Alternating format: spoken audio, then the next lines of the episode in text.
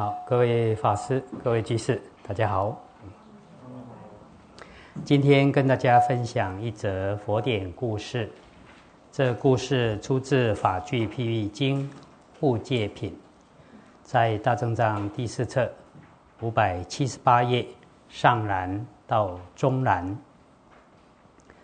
过去佛在舍卫国齐桓精舍，为诸天及人们宣扬开示经法。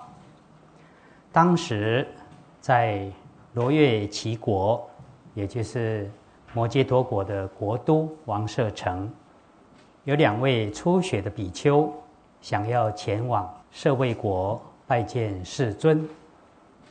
但是从罗越齐国到舍卫国之间，辽阔空旷，绝无人烟。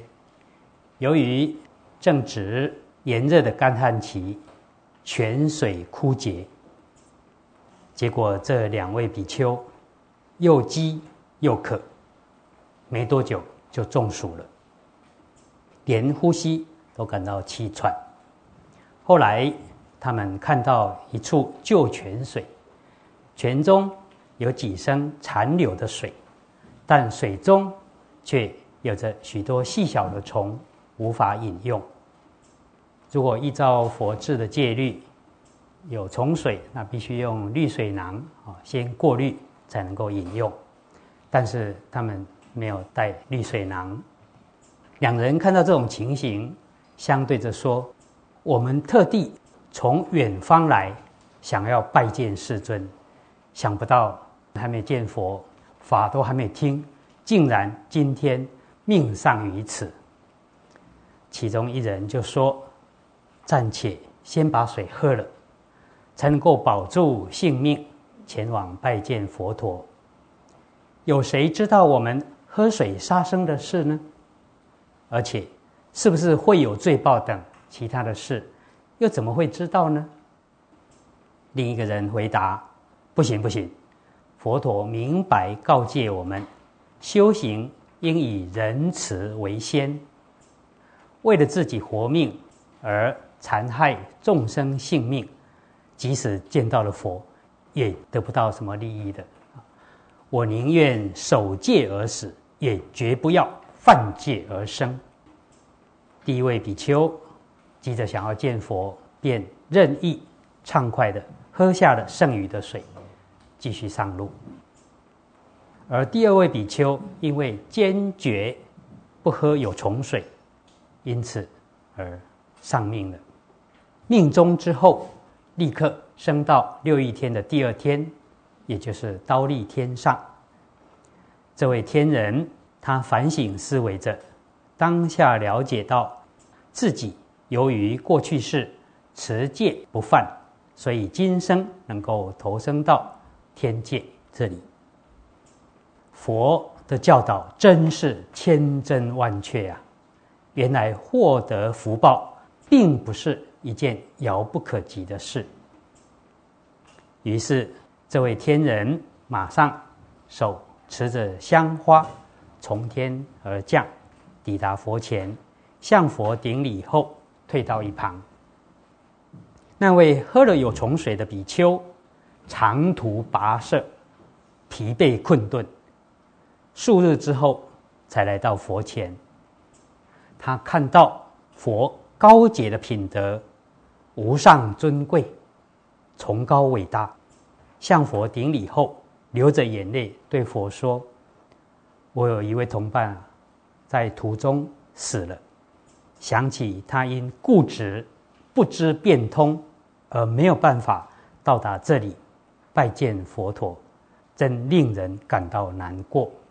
希望佛能够了解这件事。”佛说：“我知道了。”佛用手指着天人说：“现在你眼前的这位天人，就是你的同伴，因为他严格持守清净的戒律而升天了，而且又比你先抵达这里。”于是世尊打开僧服，显示胸部的金色身，对这位比丘说。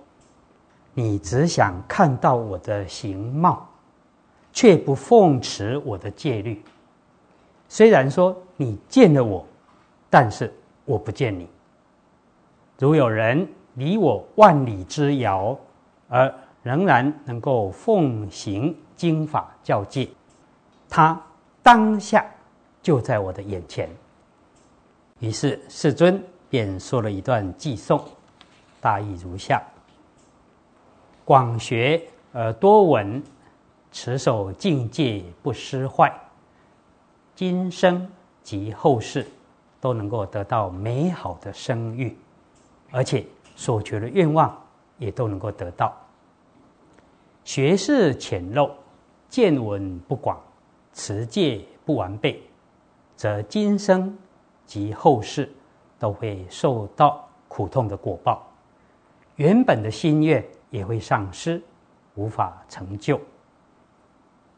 学习佛法有两个要点：第一是要常亲近善知识，多听闻正法，这是重在听闻；第二是安稳如实的理解义理，重在理解。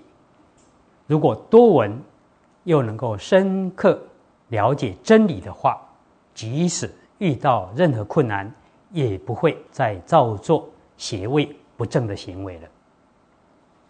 那位喝了有虫水的比丘，听了这段偈颂之后，感到既惭愧又不畏，向佛顶礼忏悔，默默的思维反省自己所做的行为。另一位守戒而升天的天人。听了这段寄送之后，心中充满了喜悦，当下得了法眼镜，证得出果。在场听闻佛开示的诸天与众人，大家都发愿依教奉行。啊，这个故事在《十颂律》也有类似的内容，啊，前半段都相同，后半段佛对那一位。喝了有虫水的比丘说：“你真是愚痴的人呐！你想见我的肉身做什么呢？不如那位持戒清净的人，反而先见到我的法身。持戒清净人见到佛的法身，你只不过用肉眼看到我的色身而已。”接着，世尊又说了一段偈颂，大意如下。内心不好好思维观察，则所见的既不精确也不真实。这样愚痴的人，只是贪求见我的色身，就像飞蛾扑火一样。飞蛾啊，哦，看到火，他只是看到那个形，但是没有意义啊，看到了不精确也不真实。就如一个愚痴的人，只想见到。佛的形貌色身，但是法却没有契合一样。色身只是充满了不净，你想要见这样的色身，有什么用呢？色身的内部充满油脂、血肉等不净物，外表在覆盖着一层薄皮而已。那位持戒比丘。虽然被饥渴所逼迫，却仍然能恭敬的持守清净的戒律，到死为止都持守着佛陀的教戒。因此，是那位持戒清净的比丘见了佛的法身，而不是贪生怕死的你。啊，这个故事有几个地方值得我们反省。第一，就是要广学，要多闻，啊，而且真的要了解其中真正的义理，要持戒不失，才能够见佛法身。见佛法身比见佛的色身更加的重要啊！我们眼睛是肉眼看到了佛的色身，我们还要用慧眼来体悟佛的法身。同样的，耳朵我们不要只是听经而已，要气入内心，好，听入心。